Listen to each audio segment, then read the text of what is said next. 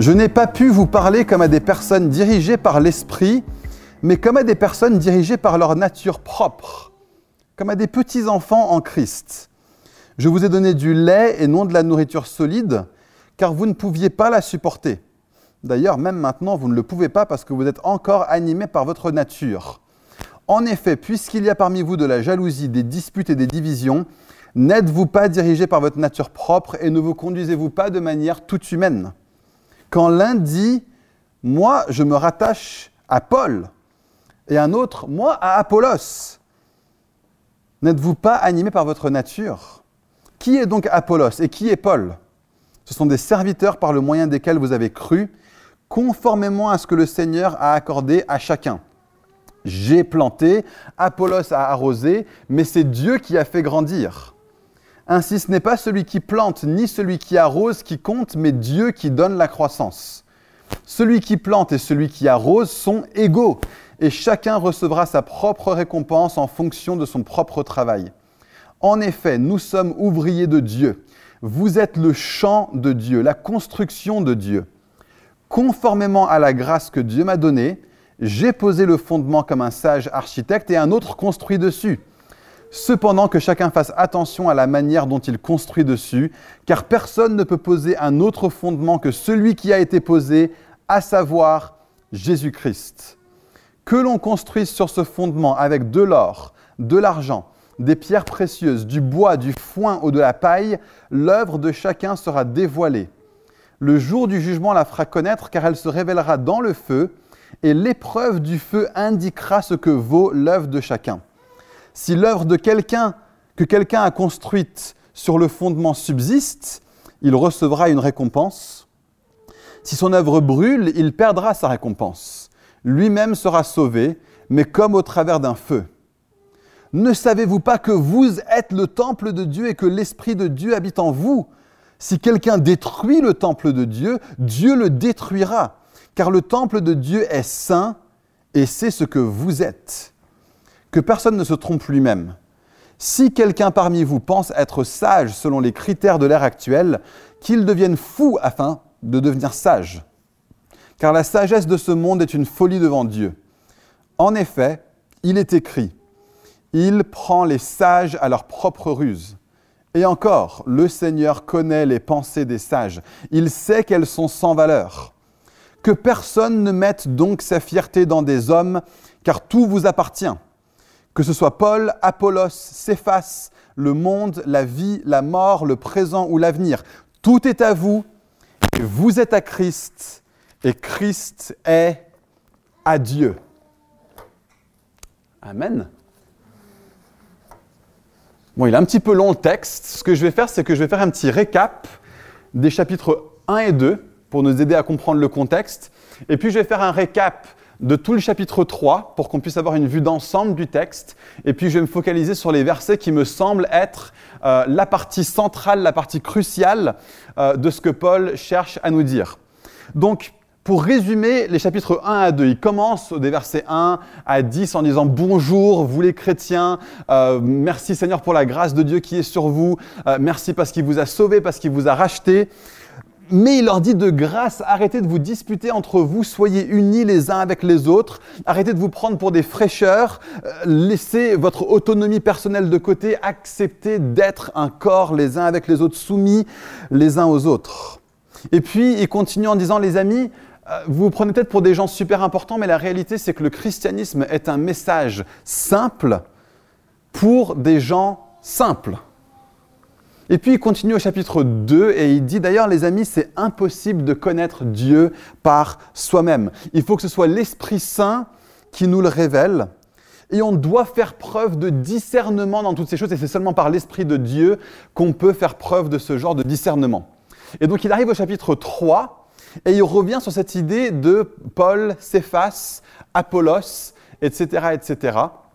Et il leur dit, les amis, ces disputes entre vous pour savoir si vous êtes de Paul ou de Apollos ou de Céphas, les trois étaient euh, des ministères apostoliques. Ce que ça, ça démontre, le fait que vous vous disputez encore entre vous, c'est que vous êtes des gamins, vous vous comportez comme des gamins. Je ne parle pas à vous, je parle à l'église de Corinthe. Euh, et donc il dit, vous êtes encore immatures, la preuve, vous vous disputez entre vous, vous vous battez sur Paul, Apollos, Céphas, etc., etc. Et puis il continue en disant, regardez les amis, les ministères ne sont rien. Paul, Apollos, Céphas, c'est pas ce qui compte, c'est Dieu qui donne la croissance. Et puis il continue en disant, mais la seule fondation qu'on pose, nous, Paul, Apollos, Céphas, c'est Christ. Et donc si quelqu'un bâtit sur une autre fondation, il est en train de faire n'importe quoi. Et donc les autres, et ça c'est un truc qui est intéressant, on, voit paraître déjà dans 1 Corinthiens le fait qu'il n'y a pas seulement les apôtres reconnus, il n'y a pas seulement Paul, Céphas, Apollos, mais il y a des autres qui sont là dans l'Église déjà. Paul va les adresser beaucoup plus clairement dans 2 Corinthiens, sa lettre suivante. Mais il dit les autres aussi ont intérêt à bâtir sur le même fondement que ce qu'on a posé. Ils ont aussi intérêt à bâtir sur Christ et rien d'autre. Et il leur dit, les amis, vous en tant qu'Église, vous êtes précieux, vous êtes le temple de Dieu. Si quelqu'un détruit le temple de Dieu, il est en train de faire n'importe quoi et il s'adresse déjà à ces autres qu'il a en tête en train de dire ça il dit, voilà, ils sont en train de faire les sages, ils sont en train de faire les sachants, ceux qui savent beaucoup de choses, ceux qui sont grands, etc. Et puis il finit sa boucle en revenant, en passant par, souvenez-vous, Paul et Apollos, ils ne sont rien. Et il finit avec cette phrase, tout est à vous, et vous êtes à Christ, et Christ est à Dieu. Alors il me semble, en, en comprenant ça, que le fait que Paul commence avec Céphas, Apollos, Paul. Il finit en revenant sur Céphas, Apollos, Paul, que tout le reste c'est une sorte de grande parenthèse circulaire qui revient à un autre point. C'est que Paul est en train de faire une parenthèse, en train de parler, mais les ministères sont pas si importants que ça. Et d'ailleurs, s'il y a des ministères qui sont là, faites attention à ce qu'ils se comportent d'une bonne manière. Mais il revient sur l'immaturité à la fin. Et il me semble que ce que Paul est en train de dire ici, c'est que l'antidote à l'immaturité chrétienne, c'est ces derniers versets. Il commence en disant vous êtes immature, il fait une grande parenthèse et pour revenir à cette immaturité et pour trouver un antidote à cette immaturité, il leur donne cette phrase qui va les aider à grandir. Il dit j'ai pas pu vous parler comme à des adultes jusqu'ici, j'ai dû vous parler comme à des enfants. Je veux que ça change, je veux que vous grandissiez, je veux que vous passiez au-delà. Son antidote, la chose selon Paul, qui est essentiel que les chrétiens comprennent, que nous comprenions pour devenir des chrétiens matures, c'est ces derniers versets. Qu'est-ce qui sont puissants? Que personne ne mette sa fierté dans des hommes. Combien de chrétiens immatures mettent leur fierté dans des hommes? Combien de chrétiens immatures mettent leur fierté dans des grands noms, des grands ministères, des gens sur une scène, etc., etc. Nous ne plaçons pas notre confiance dans les hommes, nous plaçons notre confiance en Christ. Et parce que nous sommes en Christ, tout vous appartient. Que ce soit Paul, Apollos, Céphas, le monde, la vie, la mort, le présent ou l'avenir. Écoutez ces phrases, elles sont révolutionnaires. Si seulement tous les chrétiens comprenaient ces phrases, tout est à vous vous êtes à Christ et Christ est à Dieu. Cette dernière phrase, si tous les chrétiens la comprenaient, savaient profondément dans notre cœur que ces, mots sont vrais sur vous, on gagnerait tous dix ans en maturité. On gagnerait tous dix années en maturité. Tout est à vous. Qu'est-ce que ça veut dire D'ailleurs, est-ce que c'est même vrai enfin, Est-ce que Paul, bien, bien sûr que c'est vrai, c'est dans la parole de Dieu. Mais, comment est-ce que c'est vrai Comment est-ce que ça marche le fait que, que Paul puisse dire Chrétien, tout est à vous? Bah, euh, Jésus, quand il enseigne le sermon sur la montagne, il dit Heureux les doux, parce que vous hériterez la terre. Mais avant ça, ce qu'il avait déjà dit dans Genèse 1, verset 28, c'est qu'il avait dit croissez, multipliez, soumettez la terre, rendez-vous en maître. Le projet original de Dieu, c'était que les êtres humains soient ceux à qui appartiennent toutes choses. Et à cause de la chute, ce projet-là a été euh, sapé. Mais c'était l'intention originale de Dieu. Que nous soyons, nous en tant qu'humains, enfants de Dieu, image de Dieu, les responsables de la terre, les responsables de toutes choses. Et Jésus, quand il vient, quand il enseigne le sermon sur la montagne, il dit Heureux les doux. Pourquoi? Parce qu'ils recevront la terre en héritage. Ce qui se passe, c'est qu'on a, perdu notre héritage. Ce, texte que Gabi nous, a lu concernant l'héritage est vachement important. Euh, on a perdu notre héritage.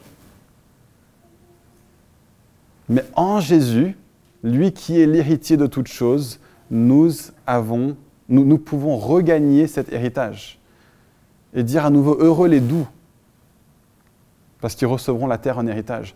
Et, tout appartient à Jésus parce qu'il va dire dans Jean, chapitre, euh, chapitre 16, verset 33, N'ayez pas peur, j'ai triomphé du monde, j'ai surmonté le monde. Jésus a remporté la victoire sur toute chose. Jésus est devenu le souverain Seigneur de l'univers. Et nous ne voyons pas encore que tout lui est soumis. C'est ça que dit Hébreu chapitre 1. Mais nous voyons Christ. Nous voyons Christ. Et à travers Christ, les hommes et les femmes qui sont en lui sont héritiers du monde avec Jésus. Et donc Paul peut dire, tout est à vous. C'est ce qu'on appelle la réalité déjà inaugurée du royaume de Dieu. Jésus vient et il dit, le royaume de Dieu est parmi vous. Le royaume de Dieu est déjà là. Mais il y a aussi une réalité qui est que le royaume de Dieu n'est pas encore consumé, pas encore pleinement là. Et nous vivons aujourd'hui l'ère dans laquelle nous vivons et une ère dans laquelle nous pouvons dire avec le déjà du royaume, tout est à nous. Et nous devons dire avec le pas encore du royaume, tout n'est pas encore à nous. Mais nous devons comprendre en tant que chrétiens l'héritage qui est le nôtre et l'appel qui repose sur nous. Notre appel est celui-ci. Participer à la venue du royaume de Dieu sur la terre. Que la réalité du déjà vienne prendre le pas de plus en plus en plus sur le pas encore que la, pleine manifestation du royaume devienne la réalité de notre contexte plus fortement toujours, et que tout ce qui concerne euh, les endroits où Jésus n'est pas en, sur lesquels Jésus ne règne pas encore, où nous voyons que tout ne lui est pas encore soumis, que ces choses-là, nous devons chercher à faire tout ce qui est en notre pouvoir pour les repousser et les faire partir. Donc voilà à quoi ça ressemble en une phrase, j'essaie de le résumer comme ça. La vie du chrétien mûr, c'est de se comporter pour ce qui nous appartient, pour ce qui nous concerne, comme si nous étions déjà dans la plénitude du royaume, mais en paix avec le fait que les circonstances autour de nous ne suivent souvent pas cette réalité. On va essayer de juste déballer un petit peu cette phrase. Nous comporter pour ce qui nous appartient. Ça veut dire que nous ne sommes pas là à imposer aux autres personnes de se comporter selon des citoyens du royaume si eux-mêmes n'ont pas une profession de foi qui considère que euh, Jésus est roi. Nous ne pouvons pas amener une imposition sur qui que ce soit. Ce n'est pas notre rôle. Pour ce qui nous appartient, je suis responsable de moi. Je suis responsable de ce que j'ai devant moi et des décisions que moi je prends. Pour ce qui m'appartient à moi, chercher à manifester autant que possible la réalité que le royaume de Dieu est déjà là. Un royaume d'amour, un royaume de joie, un royaume de paix. Soyons des hommes et des femmes qui manifestons personnellement l'amour, la joie et la paix. Soyons des hommes et des femmes qui croyons que Dieu répond, que Dieu agit en réponse à la prière. Déjà, que nous pouvons prier pour les malades et voir les malades guéris bien qu'il ne soit pas toujours guéri. Et on ne peut pas se comporter de façon triomphaliste et dire ouais, je le déclare, ça va arriver. C'est faux. Ça, ça c'est juste du faux. J'entends ça vraiment beaucoup trop souvent. C'est du triomphalisme. On ne peut pas juste dire je le déclare, ça va arriver. Nous n'avons pas cette autorité-là. Il y a encore une réalité autour de nous et une circonstance qui n'est pas pleinement soumise à Jésus. Nous n'avons pas cette autorité-là, mais nous avons une autorité pour dire, pour ce qui m'appartient à moi, je vais me comporter comme si. Donc c'est pas aller puis faire des déclarations à droite et à gauche et claquer des doigts, mais c'est être les enfants de Dieu qui prient pour la guérison, qui, qui repoussent les forces du mal par notre attitude personnelle, par notre vie de prière, par notre comportement les uns vis-à-vis des autres, par notre bienveillance radicale les uns vis-à-vis des autres, par le fait d'être en paix avec tous les hommes pour tout ce qui nous appartient. Voilà à quoi ressemble la vie du chrétien mûr. Mais en paix, en paix pas bouleversé, pas oh, où est Dieu dans tout ça? Où est Dieu dans tout ça? Bien sûr, c'est une bonne question. Où est Dieu dans tout ça?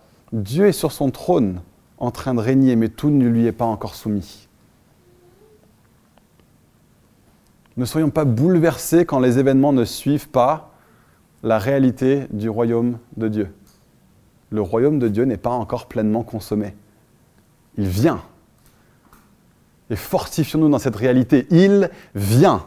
Et Jésus revient. Je sais que c'est une phrase qui est devenue désuète en France à cause de Jésus revient, Jésus revient. Mais il faut qu'on se rappelle de cette réalité. Il y a un moment où, perçant les cieux, Christ reviendra reprendre cette terre de façon totale. Et toute larme sera essuyée. Et tout cancer sera éradiqué. Et tout danger ne sera plus. Tout malheur sera consolé. Un jour vient. Fortifions-nous dans cette réalité. Mais tout ne lui est pas encore soumis.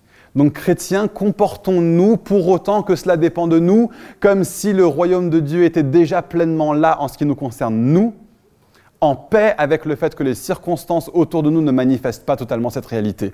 Autrement dit, soyons une démonstration du royaume de Dieu parmi les royaumes de la terre. Soyons une démonstration du ciel dans le monde. Soyons une manifestation de la présence de Dieu parmi ceux qui ne le connaissent pas encore. Avec confiance, avec robustesse, sachant que tout est à vous. Tout est à vous. Et vous êtes à Christ et Christ est Dieu. Donc ça, c'est juste pour expliquer le tout est à vous. Hein. ça peut un peu nous, parfois nous choquer ou nous conduire à un triomphalisme. Je pense qu'il faut qu'on ait une vision équilibrée là-dedans du royaume qui est déjà là et du royaume qui n'est pas encore pleinement là. Mais donc, chrétien, aie confiance que tout est à toi. Dans ce texte, ce que Paul mentionne, les ministères.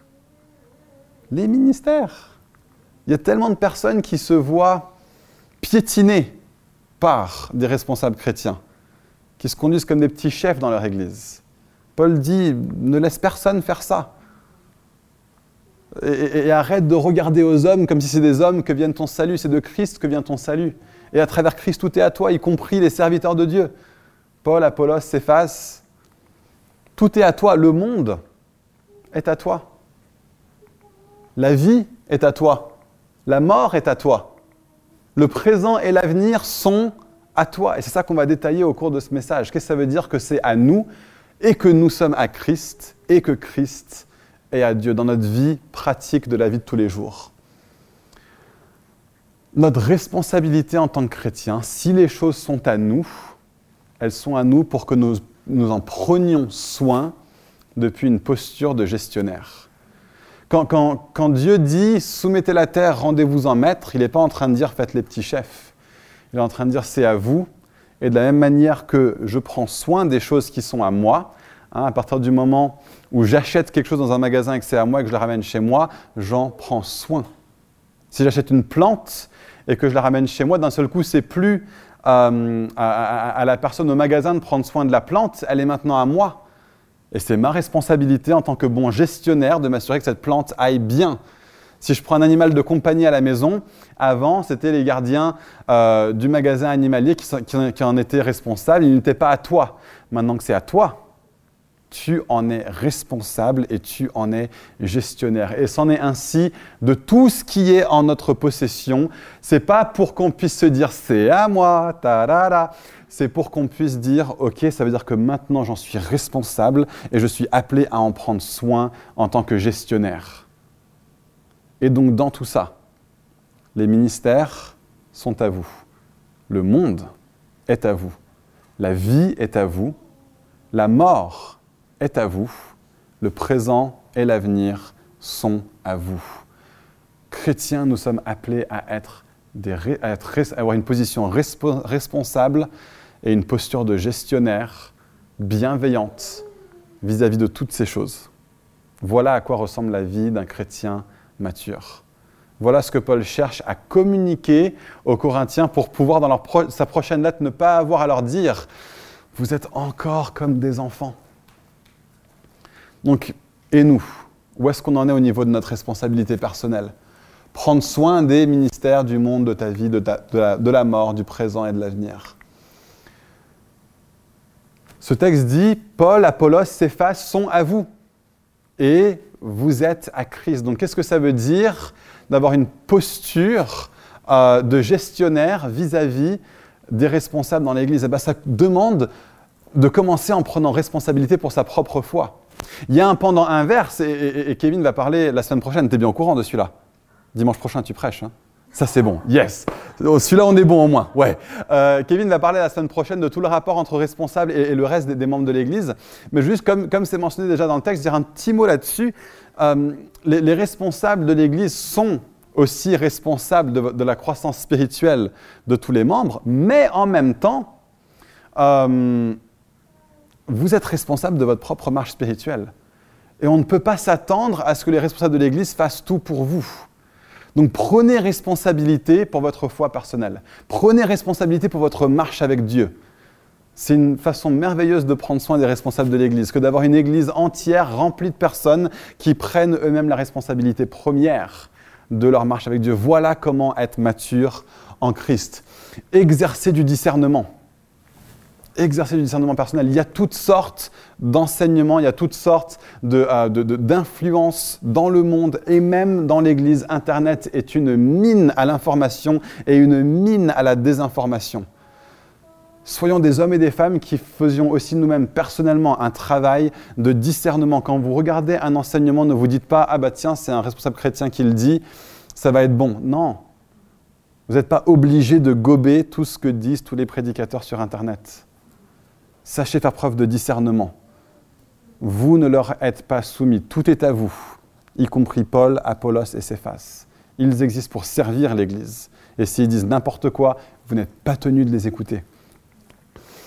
Veillez à votre marche personnelle. Veillez à votre marche personnelle, les uns avec les autres. Hein, quand, Paul parle de disputes les uns avec les autres, Paul est aussi en train de dire bah, veillez à ce que dans notre marche personnelle, on puisse euh, être attentifs les uns aux autres, prendre soin même les uns des autres. Suivez bien sûr les responsables, mais faites-le de façon intelligente. On veut vraiment encourager les membres de Fireplace, bien sûr, à être dans une attitude de soumission à l'autorité et aux responsables, mais toujours de façon intelligente. Ce serait terrible si on devient une église qui dit juste oui, pasteur, à tout ce que disent les responsables on, va vers quelque chose de très nocif et justement vers, une sorte de dépendance qui est malsaine. Donc oui, nous sommes appelés à suivre les personnes qui sont responsables et même les responsables de l'Église sont appelés à suivre les gens à qui ils ont confié des responsabilités sur d'autres choses. Donc il y a des sphères dans l'Église qu'on a déléguées à différentes personnes. Et là-dessus, si moi je suis impliqué dedans, je ne viens pas en tant que Nathan responsable de l'Église, je viens en tant que Nathan participant à une activité et je me soumets à telle personne à qui on a confié cette responsabilité. Donc tous sont appelés à des moments à diriger, tous sont appelés à des moments à suivre, et bien sûr avec une autorité particulière pour ceux qui sont nommés anciens dans l'Église. Mais lorsque nous suivons, faisons-le de façon intelligente. Ne mettons pas notre cerveau à la poubelle lorsque on est dans une situation où on est en train de suivre euh, des responsables dans l'Église. Et prenez vous aussi responsabilité pour d'autres personnes que ce ne soit pas seulement certaines personnes dans l'Église qui fassent tout le travail de prendre soin les uns des autres. C'est marqué prenez soin les uns des autres. Si vous êtes un un ou si vous êtes un autre, ce qui concerne tout le monde dans cette pièce, nous avons tous cette responsabilité ensemble de prendre soin les uns des autres. On est un troupeau avec des bergers et des brebis, mais on est aussi une famille de frères et de sœurs. Et cette, tension est absolument là dans l'Église. Il y a une autorité qui est réelle pour les responsables, mais il y a aussi une réalité où nous sommes tous sur le même plan, sous l'autorité majestueuse de Jésus. Donc voilà quelques petits points pratiques pour ce à quoi ça ressemble de dire les ministères sont à vous et vous êtes à Christ. Le monde est à vous.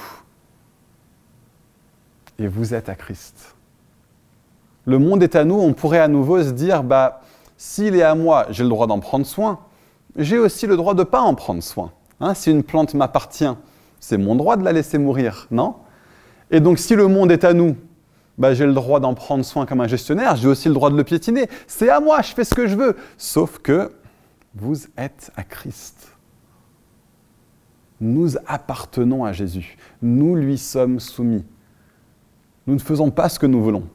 Nous faisons ce que lui veut. Et à travers lui, nous sommes responsables et gestionnaires du monde. Donc qu'est-ce que ça veut dire d'être responsable et d'être gestionnaire du monde? Ça veut dire, en, premier lieu, il n'y a aucune sphère de la société où le chrétien n'a pas d'influence à exercer. Et vous allez me dire, bah si, parce qu'il y a des zones qui sont péchées. Le péché n'est pas intrinsèque au monde, le péché est supplémentaire au monde. Il y a des zones dans ce monde qui sont infectées par le péché. Il y a des zones du monde du cinéma qui sont infectées par le péché, mais le cinéma en lui-même n'est pas péché. Il y a des zones du monde de la musique, du monde des médias, de toutes les zones. Toutes les zones qui sont marquées par le péché. Notre appel à nous est de faire, pour autant que ça dépende de nous, que le déjà du royaume vienne se manifester dans toutes les sphères de la société. Que ce soit dans les médias, dans l'éducation, dans le médical, dans la finance, dans le business, en politique, dans la sphère philosophique et religieuse, chez parmi les économistes, dans toutes les sphères de la société, nous sommes appelés à exercer l'influence positive et bienfaisante du règne de Dieu et du royaume de Dieu. Ne considérons pas euh, que d'un côté, il y a les chrétiens et ça c'est bien, et d'un autre côté, il y a le monde et ça c'est mal. Non, le péché se manifeste partout. Nous sommes les citoyens du royaume pour faire venir la manifestation du royaume de Dieu dans toutes les sphères de la société. Et nous avons une vraie responsabilité là-dedans. À quoi ressemblerait notre monde? À quoi ressemblerait la France? À quoi ressemblerait Paris si les chrétiens savaient dire, OK, Paris est à nous, en fait? Et donc nous en sommes responsables. Nous, nous sommes gestionnaires. quand on voit un, SDF dans la rue à Paris, si Paris est à nous, on a le droit de se dire non, non, non, pas chez moi. Il faut que je fasse quelque chose pour arranger ça. De la même façon que si on voit une fuite chez nous, on va dire non, pas chez moi. Il faut que je fasse quelque chose pour arranger ça. Quelque chose qui va mal, on est tellement rapide en tant que chrétien à rouspéter contre les autres. Ah, c'est parce qu'ils sont comme ça. Paris est à toi. La banlieue parisienne est à toi. Tout, d'ailleurs, est à toi. Prenons-en responsabilité faisons quelque chose, soyons les acteurs du royaume de Dieu dans la terre pour les bienfaits de cette planète, pour les bienfaits de cette terre. Une autre chose que ça veut dire, le monde est à toi, c'est que tu as le droit de profiter des bonnes choses de ce monde. Euh, j'étais chez un ami récemment qui venait de, par la grâce de Dieu, s'acheter une grande et belle maison, qui pensait jamais pouvoir s'acheter, il a juste eu une super bonne affaire. Il m'a posé la question, Nathan, est-ce que c'est bien en fait en tant que chrétien d'avoir un truc aussi grand que ça? Je lui ai cité ce verset. Mon ami, tout est à toi.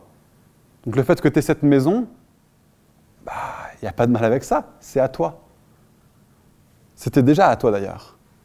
Sans faire dans le super spirituel, non, tout, m'appartient, on va dire à la non, non. Mais, c'est à toi, ça fait partie de ton héritage.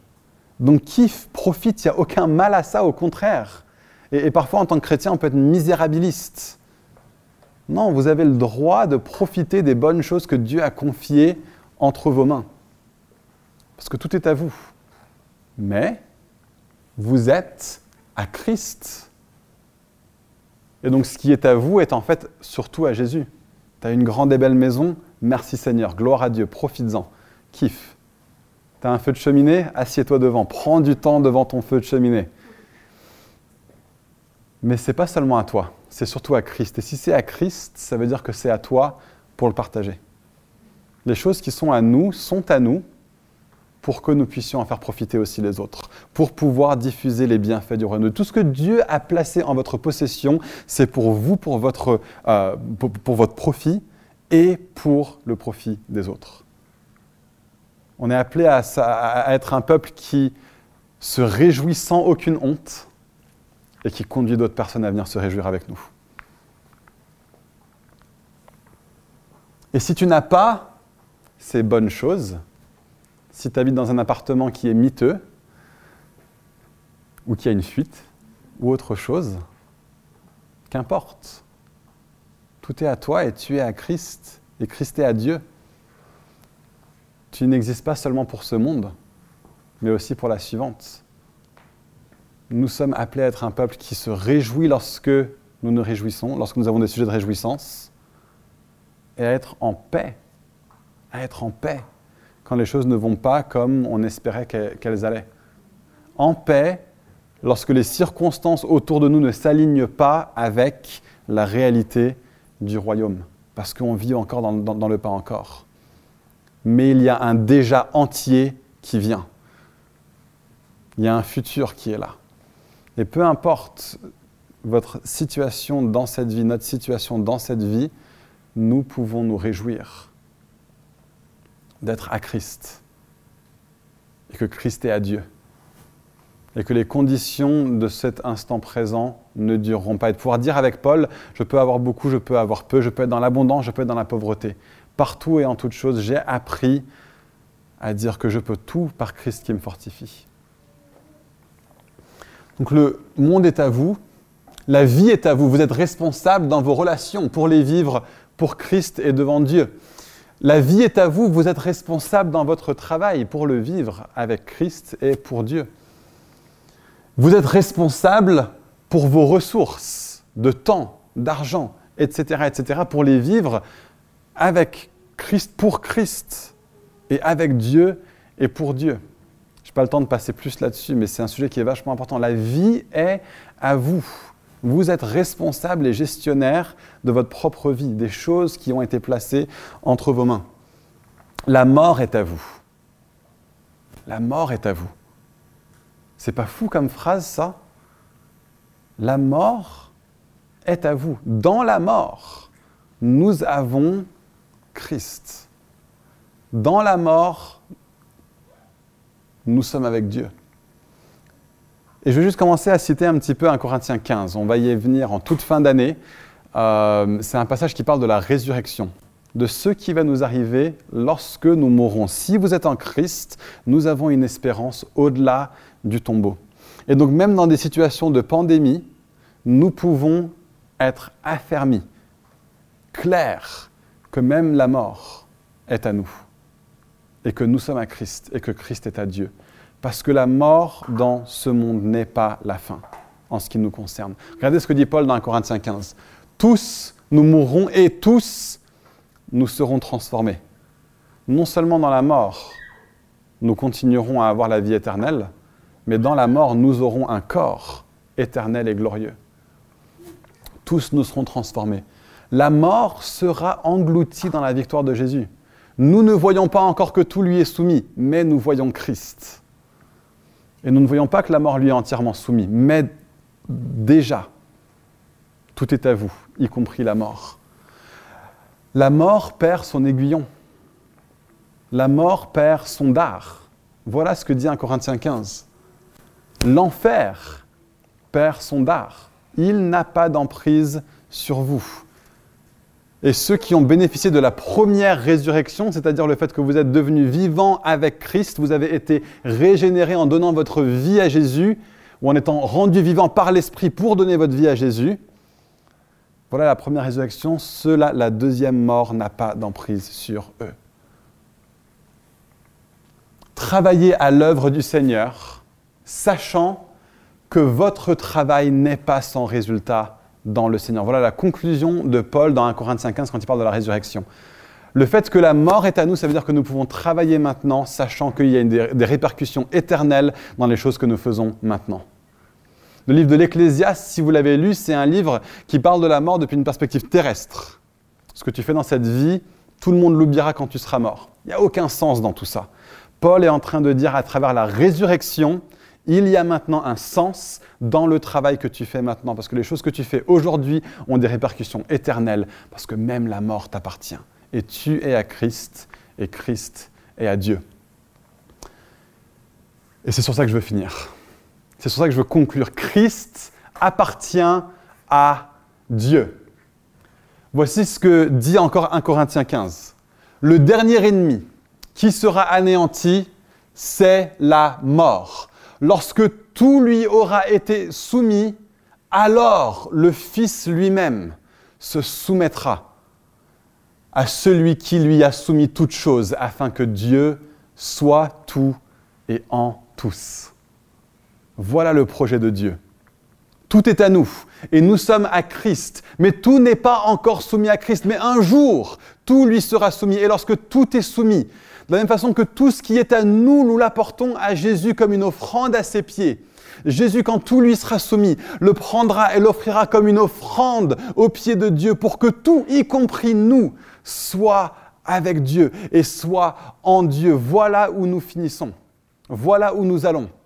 Nous faisons partie de l'offrande que Christ vient offrir à son Père. Et la question que je veux poser euh, ce matin à vous qui êtes là, si vous n'avez jamais placé votre confiance en Jésus, la question est celle-ci. Est-ce que vous allez accepter de placer votre confiance en Jésus? De dire à partir de maintenant, j'accepte d'être à Christ. Et si vous êtes à Christ, alors tout est déjà votre héritage, même si tout n'est pas encore parfaitement soumis.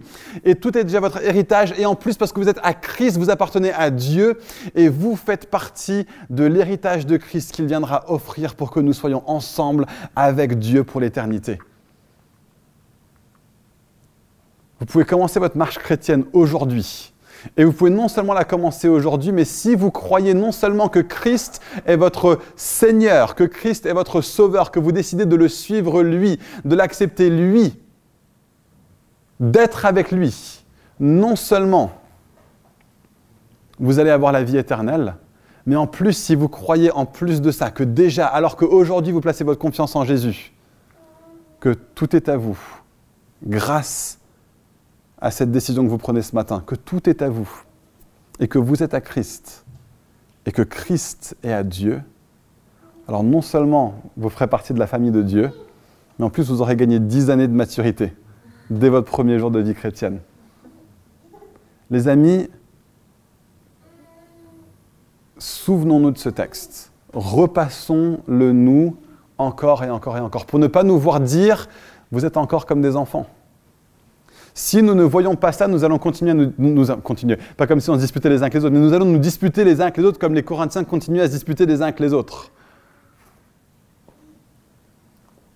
Nous pouvons passer de l'immaturité à la maturité, et je pense que la seule façon de le faire, c'est en comprenant cette réalité, de notre héritage en tant qu'enfant de Dieu, mais de notre appartenance à Christ. Ça nous conduit en même temps à avoir une vie chrétienne qui, correspond à ce que Paul appelle régner dans la vie, et en même temps à avoir une attitude et une posture de serviteur en toute chose. Autrement dit, servez depuis la position de quelqu'un qui, qui sait qu'il est un roi ou une reine, et régnez depuis la position de quelqu'un qui sait qu'il est ou qu'elle est un serviteur.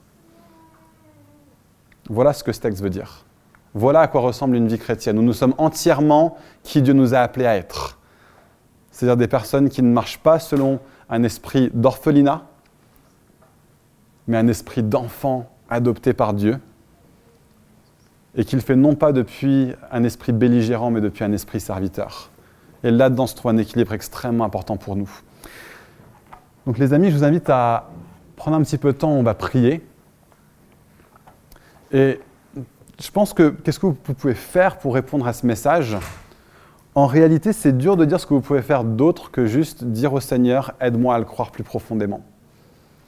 Dans la mesure où je le crois plus profondément, où je le vis plus profondément, les différentes choses que je vois là se mettront en place, se mettront en pratique. Et les amis, Paris attend la manifestation des enfants de Dieu. Paris attend la manifestation d'un peuple de Dieu qui soit mature dans toutes ces choses. Donc je vous engage, je vous encourage à repasser sur ce texte, à repasser sur ses implications pour vous, à considérer que vous servez depuis la position d'hommes et de femmes qui sont rois et reines, et de régner depuis la position d'hommes et de femmes qui sont des serviteurs.